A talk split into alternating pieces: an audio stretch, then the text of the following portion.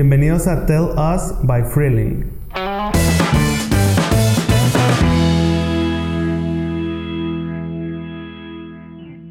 Hola, mi nombre es Luis Besa, soy reportero de Televisa Monterrey con más de 20 años de experiencia y hoy vamos a hablar de todo lo que tenga que ver con el periodismo, redes sociales, nuevas plataformas y lo que debe de tener un periodista, un reportero, un estudiante de ciencias de la comunicación para poder destacar en esta profesión.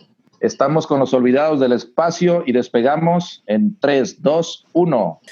Saludos para toda la gente que está encerrada. El día de hoy tenemos un podcast con una gran persona muy característica de aquí de Monterrey, principalmente por su desarrollo como profesional.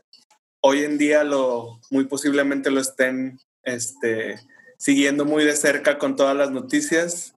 Estamos en vivo con el profesional Luis Besa, profesor, reportero, comunicólogo y actualmente ya incluso hasta maestro, ya oficialmente con varios grupos a su cargo desde hace rato. ¿Cómo está, profe? Bien, Emanuel, saludos, buenas noches también a Victoria Nelson. Eh, yo pensé que ibas a decir que también vendo barbacoa los domingos y menudo. Ya me pusiste varios, varios cargos, pero sí, te, un gusto saludarlos. Eh, efectivamente, sigo dando clases en la Facultad de Ciencias de la Comunicación preparando a los futuros periodistas, así como con ustedes me tocó una vez, y echándole ganas también en Televisa, donde ya prácticamente este año cumplo 20 años como reportero de Televisa Monterrey. Un gusto saludarlos, muchachos. Excelente, gracias. Nombre, el, el gusto es de nosotros, profe. Este, pues lanzamos el cohete con esta primera pregunta. Eh, posteriormente mis compañeros ya siguen este, con otras. Yo quisiera empezar nada más con una muy breve para toda la comunidad digital, eh, estudiante, profesionales en camino. Cinco características que debe tener un reportero para desarrollarse en el ámbito. ¿Qué debe tener siempre en la cabeza a cinco puntos muy precisos, profe? Ok, eh, bueno, así sin tener un orden en particular, cinco características de un reportero. Número uno, disponibilidad. ¿Por qué? Porque este trabajo no es eh, como muchos más, no hay un horario específico, no, es de que llego a tal hora y me voy a mi casa a tal hora, surgen imprevistos, debes de tener disponibilidad. Trabajas en días de asueto, trabajas ahora, incluso durante esta etapa eh, conflictiva en materia de salud, estamos trabajando en las calles con la debida protección, disponibilidad. Eh, tener obviamente vocación, vocación para ser periodista por lo mismo, que no es una eh, profesión común, los sueldos en ocasiones no son los mejores, a veces batallas un poquito para obtener la información, tienes que soportar a personas que te tratan un poco mal, no les caemos bien a todos, como reporteros también nos califican de diferentes maneras, a veces negativas. Entonces hay que tener vocación para poder eh, pues soportar, tolerar, sobrellevar todo eso. Eh, tener buena salud, cuidarte, siempre lo he dicho, porque el reportero trabaja en frío, calor, lluvia, huracanes, eh, inundaciones. Tiene que andar el reportero trabajando, no se permite irse a su casa por una gripa, por un dolor de estómago, por un dolor de cabeza. Un reportero debe tener una salud impecable, cuidarse lo más posible.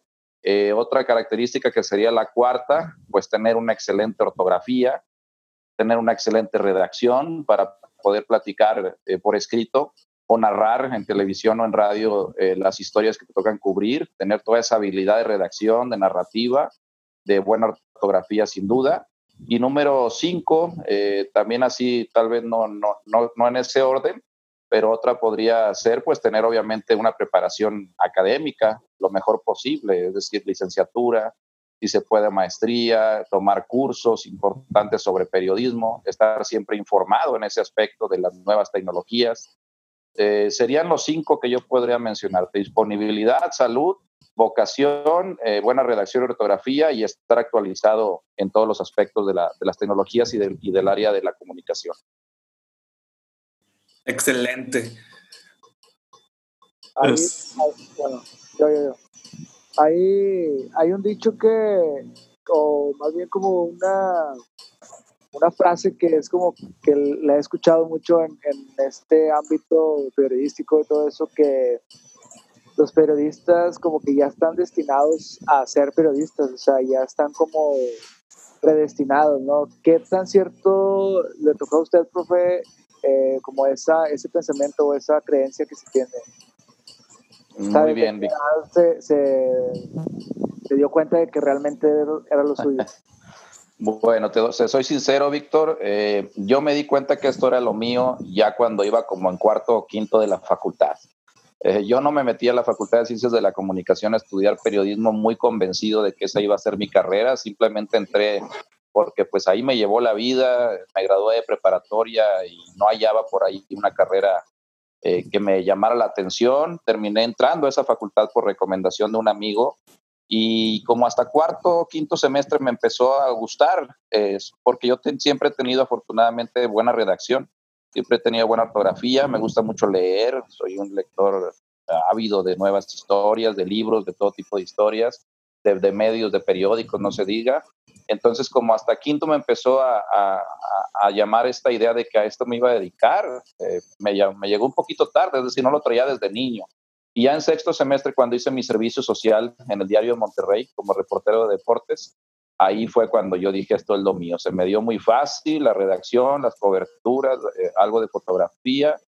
Me di cuenta que, que, me gustaba andar en la calle, me gustaba conocer gente, entrevistar gente, no me daba vergüenza, no tenía pena ante nada. Y empecé a sacar ese carácter de, de periodista y de reportero.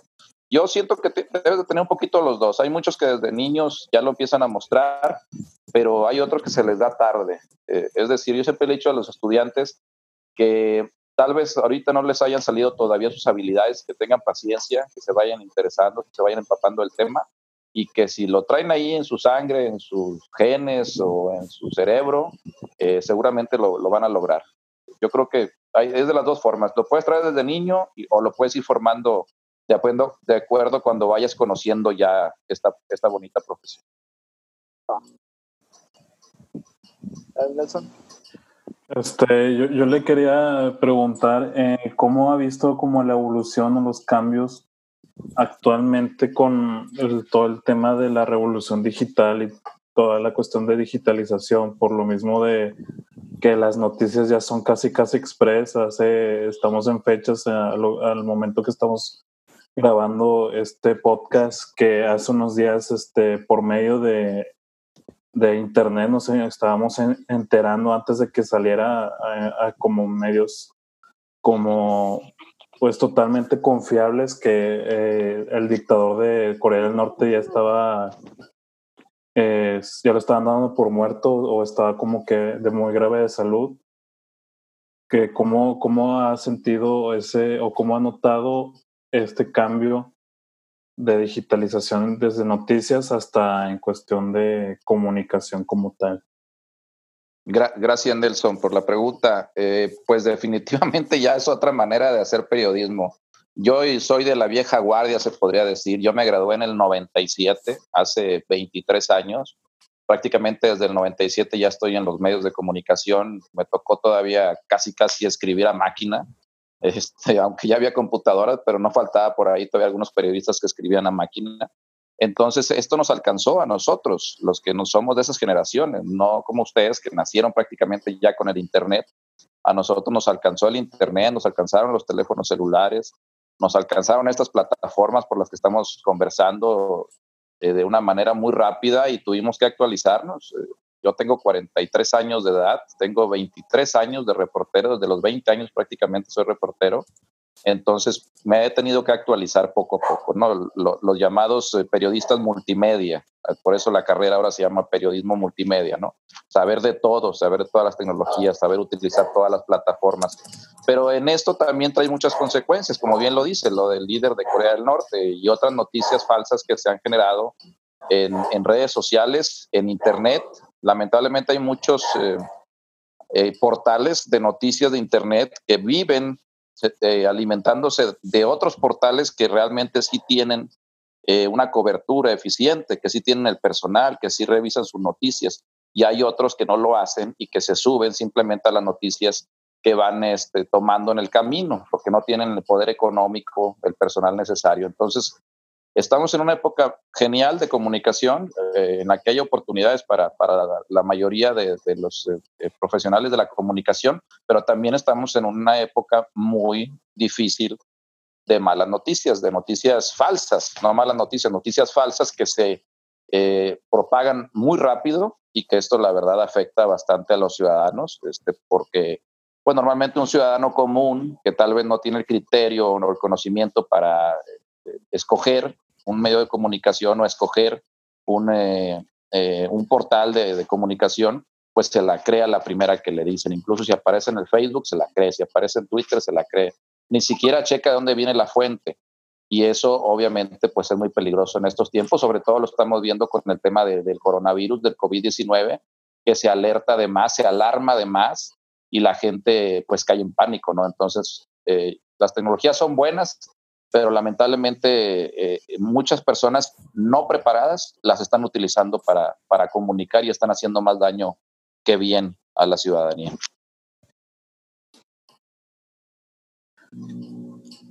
Y, y, con esto, este, como, o sea, siento que toda la cuestión de estos medios digitales con este auge, eh, siento que surge un tema de mucha polarización, ¿no? En cuestión de, desde, como usted dice, la cuestión de las noticias verdaderas como tal y las, las fake news, este, que ya es muy difícil o la, la o sea, nosotros como profesionales de comunicación eh, tenemos como esa, ese olfato o esa sensibilidad de detectar cuando una noticia es este, verdadera o falsa. Pero acá creo que es muy preocupante este, la cuestión de, de que la, la, población en general pues no sabe o cómo identificar, por lo mismo de que pues está como al día y creo que pues por lo mismo se generan las fake news de, que el morbo vende, pues eh, y se prácticamente se propaga muchísimo más rápido muchísimo más fácil que una noticia como tal por su falta como de, de todo de toda la estructura que ya pues ya conocemos, ¿no? Este, ¿cómo cree que podamos nosotros o las personas como generar o pues, este, cómo podemos aportar tanto nosotros como profesionales de comunicación como este, las personas, pues, la población en general, ¿cómo usted cree que podamos como evitar eso o este, entrenar ese olfato que, el, que, que nos caracteriza? Sí, definitivo. E, es difícil que el ciudadano común que todos los días está conectado en redes sociales, tenga ese olfato, tenga esa capacidad de, de, de asimilar la información que está recibiendo. Es imposible pedirle a, una persona que, que, lo haga porque pues tiene otras prioridades en su vida. Pero que un reportero, que un periodista, que un medio de comunicación que se diga serio, responsable, ético, caiga en las fake news, eh, pues es una falta tremenda. Lo he visto en medios de comunicación establecidos y periodistas establecidos que tal vez por ganar la nota, por eh, ser el primero en decirlo en Twitter, es donde estamos utilizando esa herramienta los periodistas de una manera eh, muy, eh, pues muy importante, el reportero por ganar la nota lo ponga ahí sin ninguna fuente oficial, sin ninguna confirmación. Por ejemplo, cuando alguien está por morir, está grave y, y matarlo prácticamente primero como si eso te fuera a dar una exclusiva. Pues yo creo que ahí también el periodista es el que comete un error. El ciudadano común, ¿qué le recomiendo? Eh, pues que simplemente trate de buscar dos, tres fuentes, que no se vaya por la primera noticia eh, o por el primer audio que le pasan por WhatsApp de una persona que está hablando que el coronavirus este, eh, va a matar a tantas personas o que ya lleva tantos muertos en, México y que nos lo están ocultando las autoridades. Y no saben ni siquiera quién es ese que está hablando no sabes dónde salió ese audio. Simplemente te dicen, no, parece que es un doctor, dicen que es un enfermero. Parece, dicen, eso no es oficial. Entonces, eh, sí hay que tener cuidado de no estar transmitiendo, replicando ese tipo de información, porque estamos haciendo mucho daño y más, repito, en esta época de, de, histeria, de pánico general, eh, hay que tener mucho cuidado. Ciudadano común le recomiendo eso, que, cheque más fuentes si tiene la posibilidad de hacerlo de acuerdo a su alcance. Y el periodista que, que replica información falsa, pues ese simplemente no tiene perdón. Un periodista debe de comprobar su, información una, dos, tres, cuatro, cinco, seis veces, las que sean necesarias antes de sacarla a tu público, porque pierde la credibilidad y al perder la credibilidad un periodista ya es muy difícil que se levante.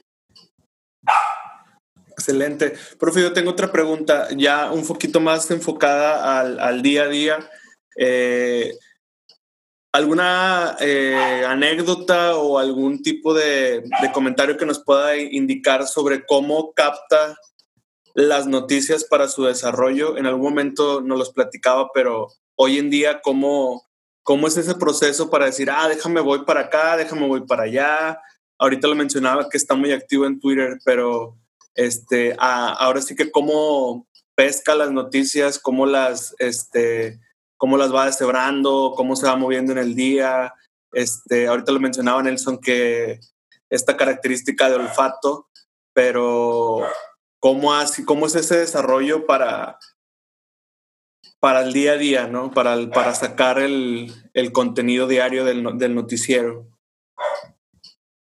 Ok, eh, sí, eh, pues definitivo, Emanuel, eh, lo que hacemos los reporteros, sobre todo los que ya tenemos experiencia, eh, pues es consultar nuestras fuentes todos los días. Yo tengo esta herramienta por la que me estoy comunicando con ustedes, que es un aparato de teléfono celular en el que tengo WhatsApp, tengo Twitter, tengo Facebook, tenemos diferentes plataformas de comunicación y tengo mucha gente que está conectada también a esas plataformas y que pues me pasan la información cuando creen que es importante.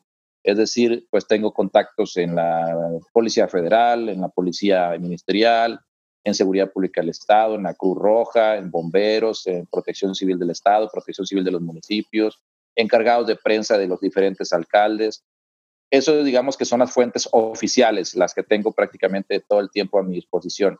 Y eh, pues tengo mucha gente en la calle con la que yo he convivido porque en alguna ocasión les he hecho una nota, taxistas, eh, amas de casa, maestros de escuela, directores de escuela, estudiantes de las universidades, con la gente que he convivido o he tenido alguna actividad profesional y pues que se quedan con mi teléfono, con mi número y por WhatsApp te informan de cualquier situación que ellos vean. Te ganan la confianza de ellos. Eh, el trabajo del periodista es ese, Tienes que ganarte la confianza de tus fuentes eh, y del ciudadano común para que sea el, primero en que piensen en ti cuando tengan eh, una noticia, cuando vean algo difícil en la calle, que te lo reporten inmediatamente. A mí el Twitter me sirve como herramienta porque el ciudadano común me escribe, ellos ven mi trabajo, confían en mi trabajo, yo les contesto prácticamente a todos los que me escriben en Twitter y ellos solo les da confianza para que cuando tengan una queja, una denuncia, un problema grave o simplemente vayan pasando por una calle en la que hay un incendio o un choque, pues me lo pasan por Twitter.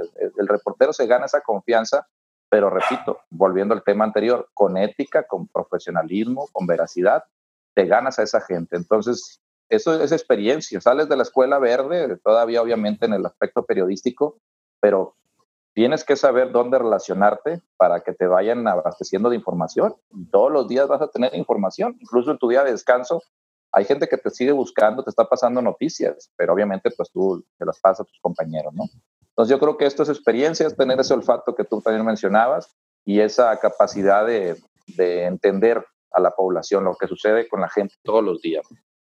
Prácticamente como una comunidad, este, que va pasándole el contenido y usted ya va prácticamente, ahora sí que eh, deshebrando, escogiendo que sí, que no. Y ahora también para pasar otra pregunta, eh, bueno, antes de pasar otra pregunta con mis compañeros, ¿ha pensado en algún momento tener un canal digital? Entiendo que por ahí el resbalón tiene su contenido en YouTube, pero ya ahora sí uno propio de Luis Besa como, como reportero lo ha pensado actualmente porque, pues bueno, ya actualmente la, la, plataforma de YouTube te da esta oportunidad de, pues no tener ningún tipo de censura incluso, este, y ¿ha pensado en eso? ¿O es, un plan a futuro? Sí, o nada que eh, ver? Eh, bueno, la verdad no lo veo así algo rápido. Mucha gente me decía cuando ah, existía todavía la sección del resbalón, esta sección que hice durante 15 años aproximadamente. Actualmente ya no lo estoy haciendo. Ya cambiaron los tiempos. Ahora ya con esto del bullying, eh, de la burla pública, pues ya no es fácil hacer el, resbalón. Eh, la gente es más sensible en esos aspectos, incluso hasta legalmente me puedo ganar una demanda, ¿no? Por, porque la sección del resbalón pues era eso, era broma, era sátira, era burla directa, era algo chusco y pues actualmente ya la gente no lo puede entender, por eso dejamos de hacerla y la hice durante 15 años. Es, como tú dices, esa sección existe en, YouTube, hay cientos de resbalones en YouTube. No me he planeado hacer un canal de YouTube como Luis Besa como reportero, ¿por qué? Porque le di por otro lado a mi vida. Eh, decidí eh, meterme al área docente, es decir, eh, la Facultad de Ciencias de la Comunicación me aceptó, me invitó a dar clases, decidí prepararme a hacer una maestría. gracias a Dios ya estoy con mi trámite del título, en cualquier momento me entregan mi título, ya presenté mi examen profesional. Vi que, que, que, me, que puedo hacer carrera en eso, como docente de, la Universidad Autónoma de Nuevo León y al mismo tiempo seguir con mi trabajo de reportero hasta que el cuerpo aguante en Televisa. Yo sé que soy una persona ya de más de 40 años, pero pues todavía tengo la energía y la salud, gracias a Dios, para seguir en la calle. Entonces, eh, mi futuro yo lo planeo más como maestro universitario, posiblemente más adelante realizar un doctorado, eh, dedicarme a la investigación en el área del periodismo, de la comunicación, y posiblemente tengo este plan ya de escribir un libro. Mi idea es escribir un libro basado en la tesis que presenté ahora como maestro. Eh, entrevisté a muchos periodistas que cubren nota roja, nota policíaca, narcotráfico, violencia, y mi idea es escribir un libro sobre ese tema. Entonces, mm, yo creo que no, no va por el lado de las tecnologías. Eh. Te soy sincero, hermano. Yo no soy muy dado a las tecnologías. yo soy excelente. yo soy un reportero, un periodista de la antigua. Vuelvo al tema. A mí me gusta sentarme ahora en la computadora y escribir mis líneas ahí, mis pensamientos, mi libro, lo que quiero hacer y no soy dado a, esas plataformas por las que estamos conversando, no me gusta, no me llama la atención, no les entiendo al 100%, necesito que me mande los datos completos, que me dé la liga, no me pidas investigar. No se me da, yo soy más a la antigua, entonces yo creo que yo me veo retirado ya del periodismo activo, pero ejerciendo ante un grupo de estudiantes, los futuros periodistas. Es como me veo yo en, en los próximos años. Ok, ok, excelente. Eso yo este, yo también eh, iba más o menos mi pregunta por ese lado, este, que cómo veía eh, los futuros profesionales de la comunicación o cuáles son las recomendaciones que les da, de dónde empezar.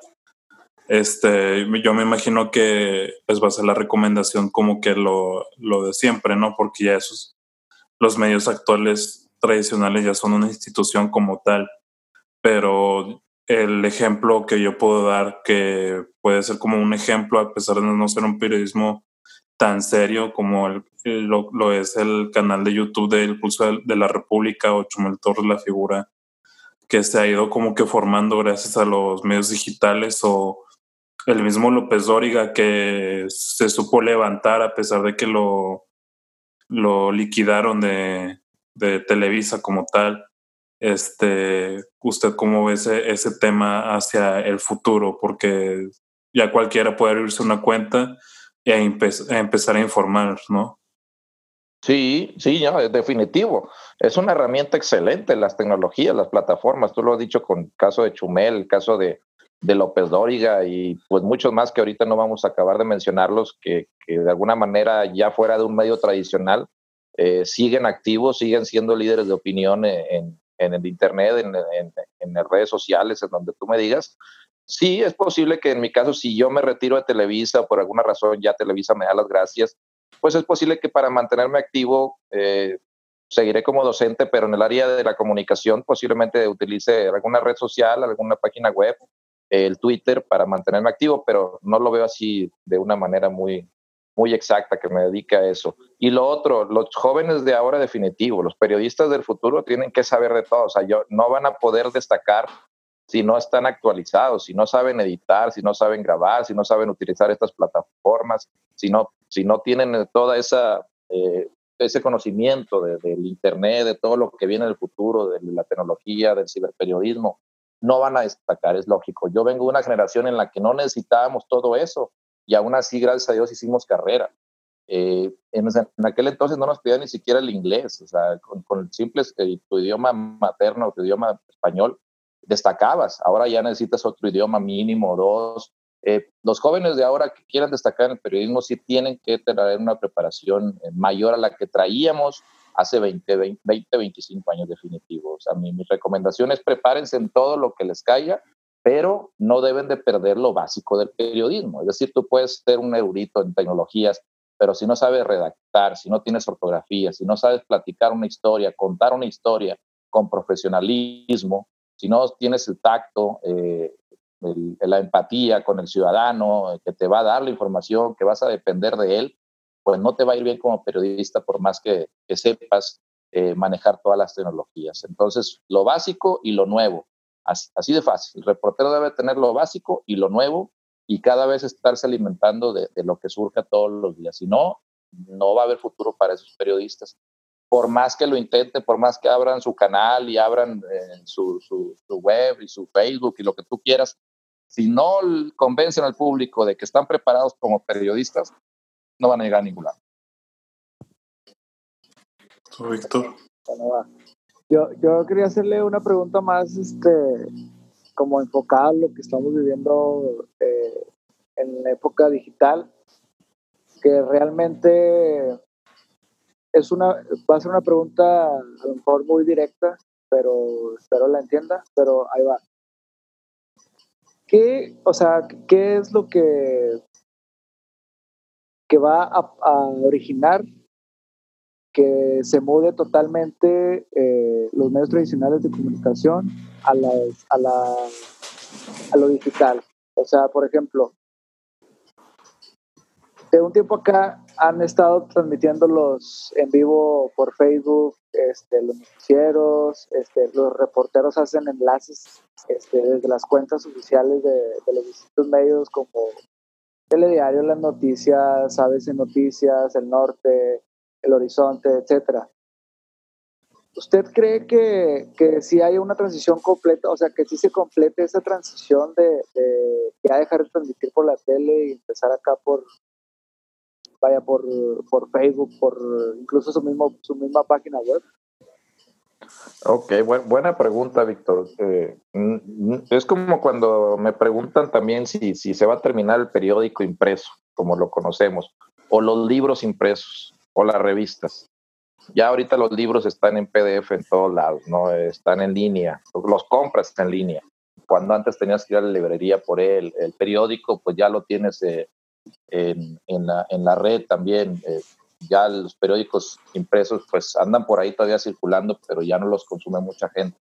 La televisión yo creo que no, no, no se va a acabar como tal, es decir, no se va a dejar de hacer noticieros para televisión, pero sí vamos a seguir explotando y cada vez más eh, esas plataformas. Definitivo, yo siempre he dicho que, por ejemplo, las notas que yo armo para noticias de Televisa Monterrey, las ven más en Facebook y en Twitter que realmente directamente de la televisión. Eso me queda claro. Eh, para compartirte eh, una nota que hice la semana pasada sobre un, una nota de color, ni siquiera es algo muy importante para la sociedad, una nota de un joven que se, se asoció con otro eh, hombre para hacer máscaras de cubrebocas de luchadores, no sé si tuvieron oportunidad de verla, eh, este, este joven, bueno, vio la oportunidad, dijo, no tengo chamba ahorita, eh, todos estamos batallando económicamente, voy a hacer unas cubrebocas con las, con las máscaras de los luchadores famosos. El amigo de él se dedica a hacer máscaras eh, para luchadores locales aquí en Nuevo León y le fui a hacer la historia simplemente como una novedad y esa nota la subieron a Facebook y en Facebook en, en cuestión de, un día, no pasaron ni 24 horas, y ahí va más de 400 mil reproducciones esa nota, casi medio millón de reproducciones en un día. Una nota que tú dices, pues es una nota muy simple, ¿no? O sea, no va a cambiar el mundo, pero te das la idea de que nos ven más en esas plataformas, la gente está más pendiente de esas plataformas que realmente de la televisión. Pero mientras haya todavía un público que esté viendo la televisión, eh, llámese gente de la tercera edad que no tiene acceso a Internet o que no le llama la atención en Internet, eh, llámese gente humilde que vive en, eh, todavía en situaciones difíciles que solamente tienen la televisión, no tienen Internet, no tienen un celular inteligente, pues todavía esa gente nos consume. Entonces tienes que darle todavía a ellos la atención. A veces tenemos el error de que creemos que todo México tiene Internet y no es así. Si ustedes buscan estudios al respecto, hay un gran porcentaje de la población de México que no tiene acceso a Internet. ¿Cómo le informas a esa gente? Eh, si ellos no están viendo Facebook, no están viendo Twitter, tiene la televisión solamente y canales locales, no tienen siquiera eh, de, pago, ninguna cobertura de canales de pago. Entonces, yo no creo que se va a acabar la televisión como tal, ni las noticias como tal en televisión, pero sí vamos a explotar cada vez más, dentro de lo que se pueda, con los derechos eh, reservados, las plataformas de Internet. Ya, a eso es lo que iba por, por dos cosas. Una, la que ya mencionó de, que a lo mejor ustedes se están dando cuenta que más gente los está viendo por, por estas plataformas. Y la segunda es porque ya las grandes este, empresas transnacionales como Google y Facebook ya están como en iniciativas de, de otorgar internet totalmente gratis para que todavía más gente pueda tener acceso a, pues a, a estos, a, pues a sus plataformas, ¿no? A sus eh, sitios Por eso lo, por eso lo mencionaba, si, si usted cree que se, que se complete la transición o todavía lo ve muy, muy, muy, muy, muy, muy lejano. Sí, yo lo veo muy lejano, ¿no? El periódico impreso tiene 20 años acabándose.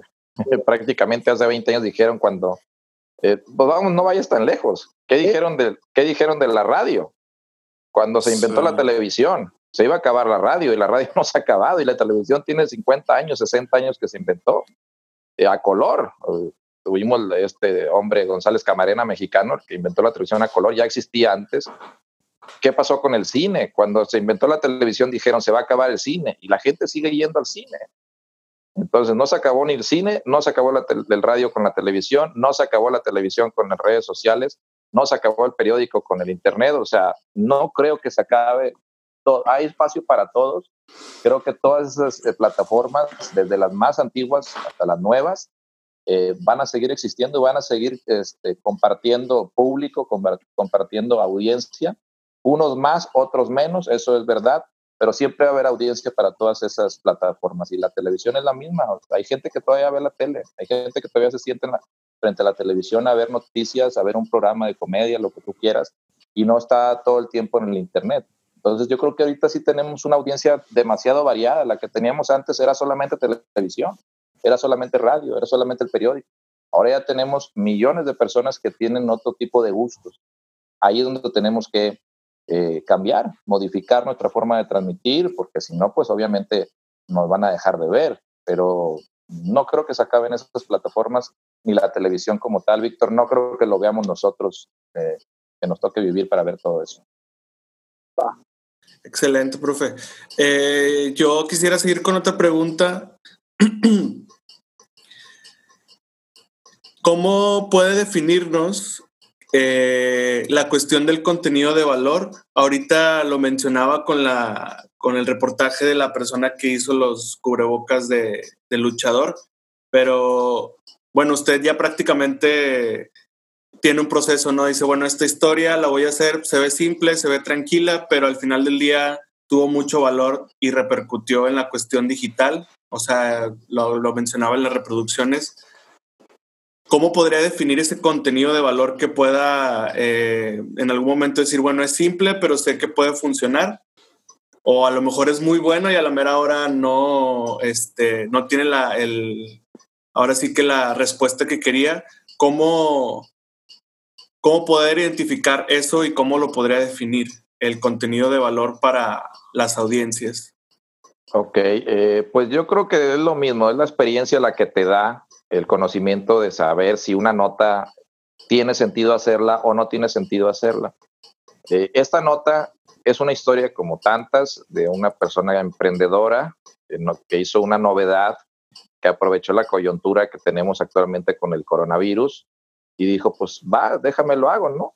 Eh, y pegó, pegó ¿por qué? Porque a final de cuentas somos una ciudad y un país este, popular, ¿no? Seguimos siendo un país este, en vías de desarrollo desde hace 50 años, que no terminamos por desarrollarnos y que la gente le gusta ese tipo de historias. Todavía somos muy románticos en ese aspecto. O sea, eh, yo prefiero ver eso que ver este, que, que, me digan que, no sé, que la Torre Eiffel este, se está cayendo, ¿no? ¿Por qué? Porque está muy lejos y allá no me interesa lo que pasa en Francia, me interesa más el señor que hace aquí las máscaras. Entonces, ves tú esas historias y más o menos sabes qué tipo de público le estamos dando la información, a qué tipo de público estamos tratando de, llegar y qué tipo de público nos va a consumir. Entonces tú sabes que esa historia va a pegar, déjame el hago. No sabía que iba a pegar tanto, pero sabes que va a pegar. Y lamentablemente pega más esa historia que si voy a, a, hacer la historia de una niña que está muriendo de cáncer y que su mamá y su papá se quedaron sin trabajo por lo de la contingencia, eh, hago la historia de esa niña que necesitan apoyo, necesitan medicamentos, quimioterapias, no tienen dinero, y tal vez esa historia de la niña va a tener 50 mil reproducciones en Facebook y la, la, otra de los luchadores va a tener medio millón. Entonces te das cuenta de cómo el público, tu audiencia, eh, gusta de ciertas notas y de otras no. Entonces, es lógico, así es esto, así es nuestra ciudad, es muy diversa y uno como reportero la conoce ya, 20 años en la calle, 23 años en la calle, pues ya la conoces, ya sabes qué le vas a dar, qué le va a gustar, qué no le va a gustar, qué va a tener éxito, qué tal vez no vaya a tener éxito. Pero al final de cuentas tú tratas de ir por todo. O sea, ¿sabes qué? Ah, para mí sí es nota. Voy, me hablan, me dicen, ¿sabes qué? Que está aquí un poste ladeado y bueno, pues sabe que eso no es mucha nota, pues déjame le hablo a la comisión y que le vayan a ayudar, ¿no? Eh, ¿Sabe qué? Mira, aquí hay un poste, se cayó y cayó sobre un carro. Ah, eso sí es nota, porque ya hay afectados que se cayó un poste, no nada más el poste que está ahí medio ladeado. O sea, tienes tú que escoger eh, eh, tu información, qué vale la pena, qué no vale la pena. Pero a veces te lleva muchas sorpresas, a veces vas a cubrir una nota que tú sientes que no vale la pena y es la que tiene más respuesta que la que tú pensaste que iba a ser mejor. Entonces, todo es olfato, vaya, vuelvo al tema, lo que me decía Víctor hace rato, que si los reporteros desde niños, desde siempre lo traen, es posible que sí. O sea, es como el paramédico, el bombero, que el, médico, eh, el arquitecto que trae el trazo del, edificio, que trae la idea de hacer sus planos, de construir, pues el reportero trae ese, ese, ese olfato, ¿no? De saber esto no, esto no, esto no, no va a pegar, esto sí va a pegar. Entonces, más o menos es lo que te ayuda. Eh, ir por tu nota y, saber si va a pegar o no. No lo sabes, simplemente trata de hacerlo lo mejor posible. ¿Alguna vez le ha pasado de que van varios reporteros a la misma nota y dice usted, no, ¿sabes qué? Esa es cuatro, vamos, la voy a cancelar, mejor me voy a otra y luego resulta que esa se hace la de la portada, ¿no? No, a mí no me ha pasado, te soy sincero. Yo sí he ido a varias notas en las que van los demás compañeros y sí he dejado de hacer esa nota. O sea, yo llego, la veo, la veo como que no vale la pena, un choque, ¿no? Un incidente así policíaco. Y yo, lo, no, pues esto no es nota, o sea, es un choque bien leve, no hay ni herido, no está afectando la vialidad, no le pasó nada a nadie, o sea, pues no la hago. Y llega, otro medio y pues él sí la hace, ¿no? Hace hasta notas, hace enlace para la televisión en vivo. Bueno, cada quien tiene sus, sus este, sus, eh, digamos, sus gustos de hacer cierto tipo de notas. O sea, yo no voy a perder el tiempo en un alcance a menos que haya chocado el gobernador o que haya chocado a alguien muy importante, pues sí, ¿no? Porque ahí lo que va a vender es, la figura que chocó, ¿no? El, no el simple choque, ¿no? Pero gracias a Dios no me ha pasado eso. O sea, sí he dejado de hacer notas que otros medios sí han hecho, pero no se han convertido en notas importantes, de no ha pasado nada. La haga o no la haga, no sucede nada en ese aspecto. Ok, profe, este, ya para pasar a una recta final de preguntas, este, yo termino con esta medio en el cual le gustaría colaborar y por qué. Aparte, otro que no sea Televisa, otra plataforma. Ándale. medio de comunicación en el que me guste trabajar, me gustaría trabajar. Ajá, colaborar un tiempo a préstamo, por así decirlo. ¿Y por qué?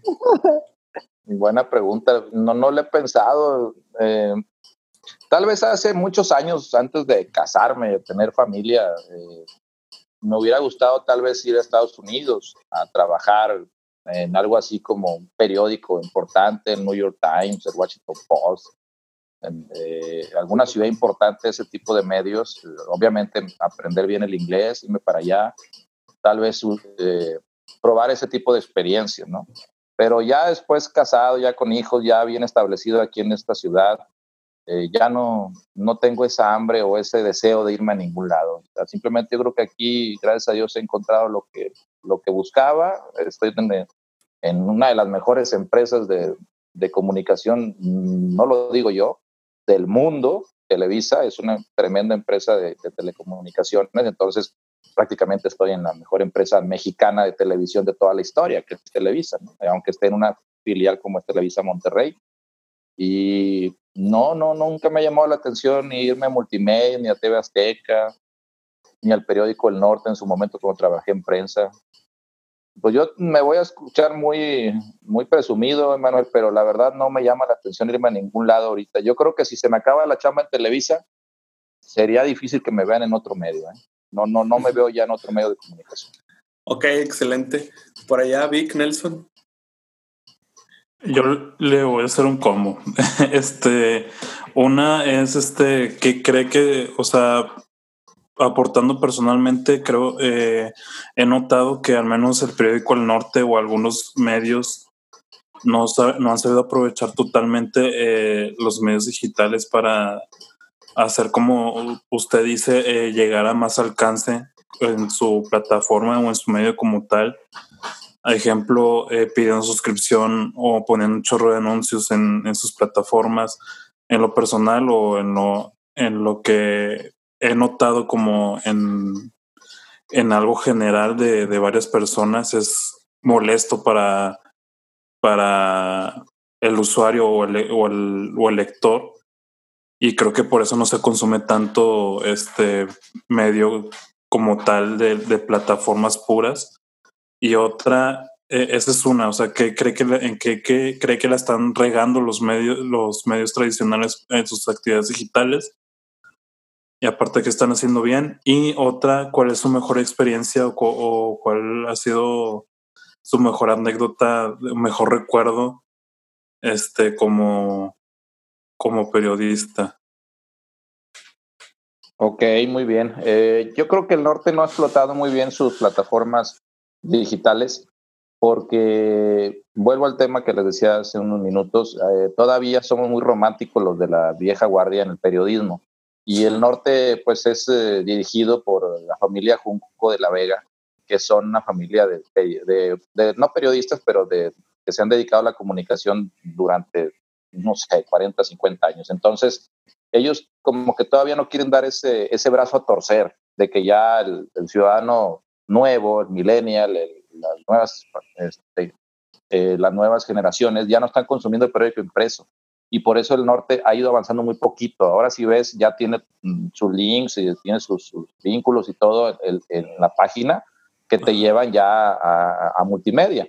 Incluso ya reporteros de ellos prácticamente hacen enlaces como si fueran reporteros de televisión y, lo suben en su plataforma de la página web del norte.com. Poco a poquito, pero yo creo que sí se tardaron eh, por ese, e, e, ese orgullo de que el periódico El Norte es el monstruo del norte de México en cuanto a medios de comunicación impresos y no querían dar su brazo a torcer de que las tecnologías, donde se supone que eran puro chisme, pues nos iban a ganar, ¿no? Se han tardado. Y como nos tardamos Televisa y Azteca y todos nos hemos tardado, ¿eh? Nos, nos costó trabajo cambiar y aparte que hay que hacerle mucha inversión. También en lo económico se, se, ha batallado para hacer ese cambio. Nos, nos, nos, han ganado las tecnologías nuevas, las redes sociales nos han ganado, pero lamentablemente la red social con mucha fake news. O sea, nosotros tenemos la ventaja de que se supone que debemos de, digo se supone porque no puedo hablar por todos los periodistas, pero se supone que damos información veraz, ¿no?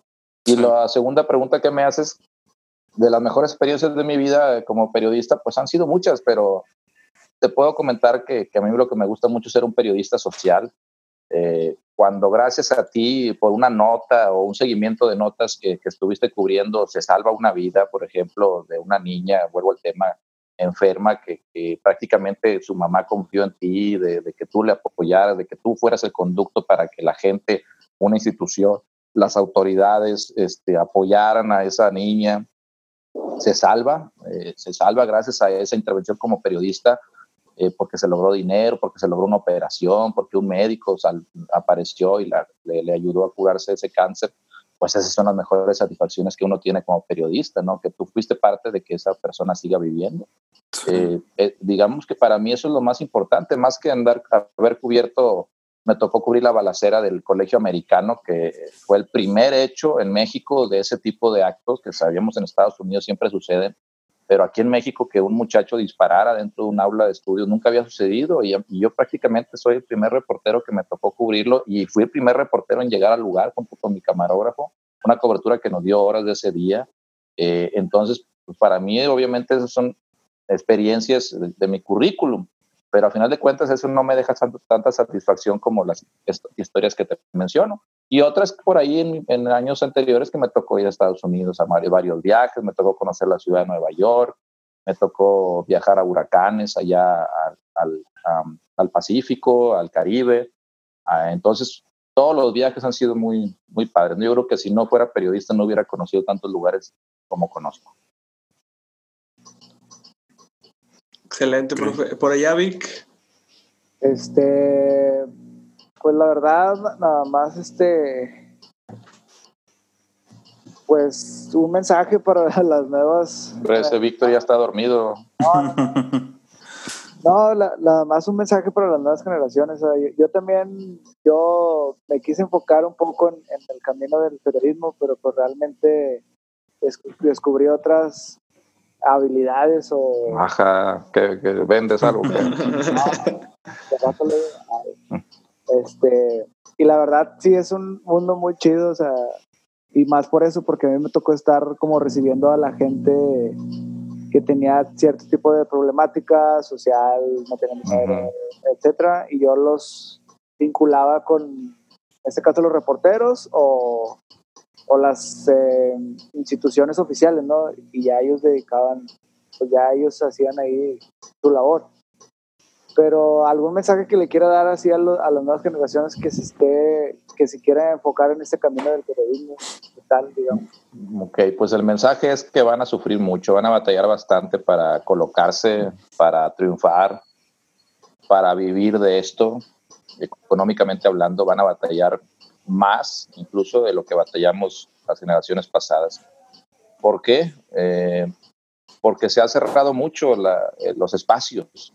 Eh, aunque las plataformas son una oportunidad, como ustedes lo están haciendo ahorita, es difícil también dedicarte 100% a eso. Necesitas gente que te patrocine, empezar a, a, sacar una ventaja económica. No nada más vas a vivir por, por estar ahí en la pantalla, ¿no? O estar en una plataforma que todo el mundo te vea y te siga si no te pagan un peso.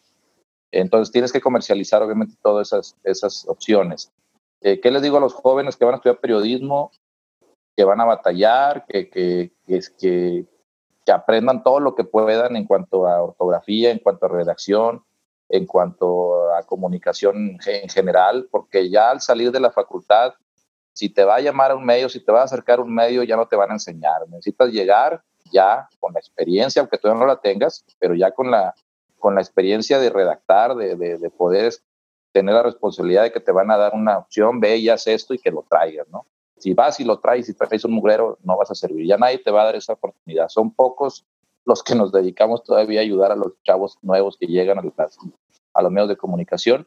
Y olvídense de, días de asueto. Olvídense de que el sábado y el domingo no, me no trabajo porque tengo fiesta con mis amigos, me voy a ir de antro o me voy a desvelar porque cumplo años. Olvídense de eso. Si quieren ser periodistas, reporteros primero, obviamente, olvídense de eso. Olvídense de que van a tener su vida común, ¿no? Tienen que estar disponibles la mayor parte del tiempo. No te voy a decir que las 24 horas, pero la mayor parte del tiempo tienes que estar disponible y sobre todo en días eh, de fines de semana.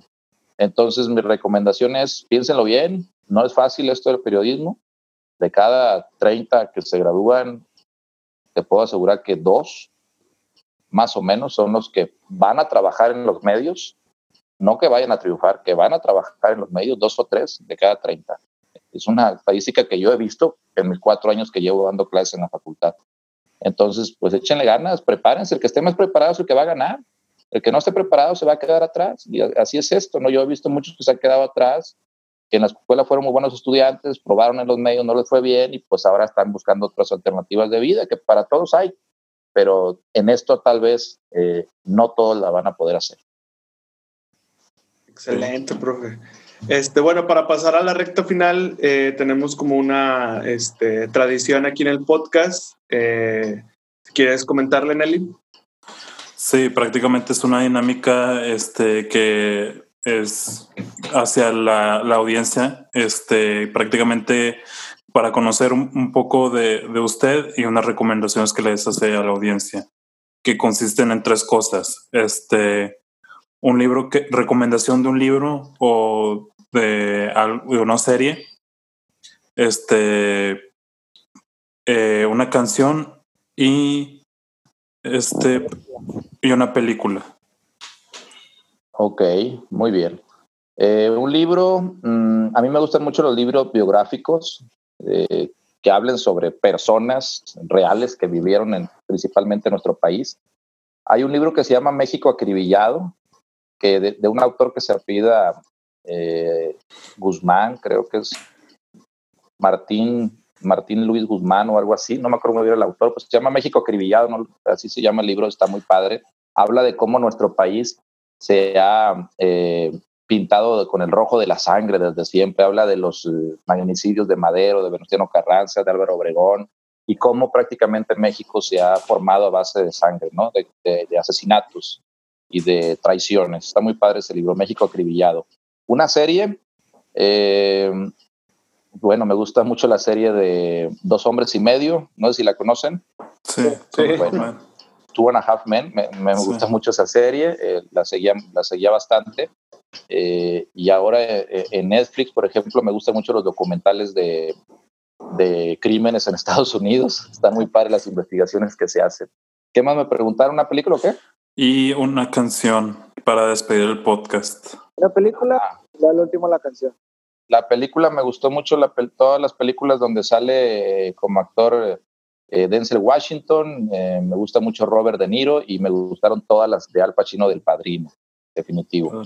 Y una canción, este, no tengo ninguna canción favorita. Me gustaba mucho Michael Jackson, pero ya se murió. Ok, una, este, una que siempre le pongan repeat o que siempre lo ponga de buenas cuando lo escuche. Me gusta mucho la música antigua de, de, Elvis Presley, de los Beatles. Es, es, la música que me gustaba, pero no, no tengo una en especial así, la verdad. Bueno. Pues ponme, si quieres, de, Michael Jackson, pues me gusta mucho la de Thriller. me gusta mucho va. canción. Va, va, Yo, yo antes de, de despedir el podcast con, de thriller de Michael Jackson, le voy a recomendar una película que se llama Spotlight. Este, sí, cómo no, sí, ya sé cuál es, de periodistas. Sí, esa está bien chida. Sí, sí, ya, ah, la, vi. Es la que descubren eh, los escándalos de la iglesia, ¿no? Sí, en Boston. Sí. Boston Globe. Sí, sí, la vi. Excelente película para periodistas, tiene razón. Pues bueno, entonces, muchísimas gracias, profe. Un placer, como siempre, hablar con ustedes espero y tenga buenos recuerdos. No, no, le salgan las canas verdes. no, sí me acuerdo de que fue un grupo un poco conflictivo ahí que me reportaron en la dirección. ¿O esta chava, cómo se llamaba esta chava? No, no la vamos a quemar. Ah, hombre. Después esa chava me estuvo hablando porque trabajaba en una empresa y no me acuerdo que quería que le cubrieran eventos o algo así. Eh, que los quise hacer ir un día de asueto, ¿te acuerdas? sí. Ah, empezaba con él eh, su nombre. Sí, e, e, ella andaba ahí también con otro muchacho, ¿no? De novio. No. Sí. Laura. Eso. Laura, sí me acuerdo de Laura. Y pues sí me acuerdo de, Víctor también, de ti, Manuel, de Giselle, de uno que uno, uno gordito, ¿cómo se llamaba? Este, Juan Carlos. Juan Carlos, sí, Juan Carlos, sí, también me acuerdo de Juan Carlos que se enojó luego con Laura. No, pues hizo todo un show. sí, me acuerdo, ahí me andaban metiendo en problemas. Fue una novela eso. Sí, sí me acuerdo que fue toda una novela. Las primeras anécdotas de escuela. Sí, sí, pero fue una gran experiencia y siempre les me voy a acordar de ustedes porque pues fue mi primer grupo, mi primera experiencia, yo nunca había dado clases y pues ustedes ya eran de séptimo, de octavo, ¿no? ¿De qué eran? Séptimo, creo. Entonces, este, pues fue para mí una gran experiencia conocerlos ustedes y ya de ahí pues ya agarré vuelo. Ya después de ustedes ya aprendí, ahora sí ya no he hecho perder a nadie. Excelente, profe. Pues sus redes sociales para que lo puedan seguir las audiencias actuales. Bueno, yo nada más acepto por Twitter. Mi Twitter es arroba Luis Besa. Ese es mi Twitter, arroba Luis Besa. Ahí me pueden seguir, escribir lo que quieran, eh, pasar alguna nota y con mucho gusto los atendemos. Muy bien, profe. Bueno, pues muchísimas gracias por su tiempo, por toda la plática que tuvimos. Este, nos escuchamos a la próxima. Somos los olvidados del espacio y gracias. Muchas gracias.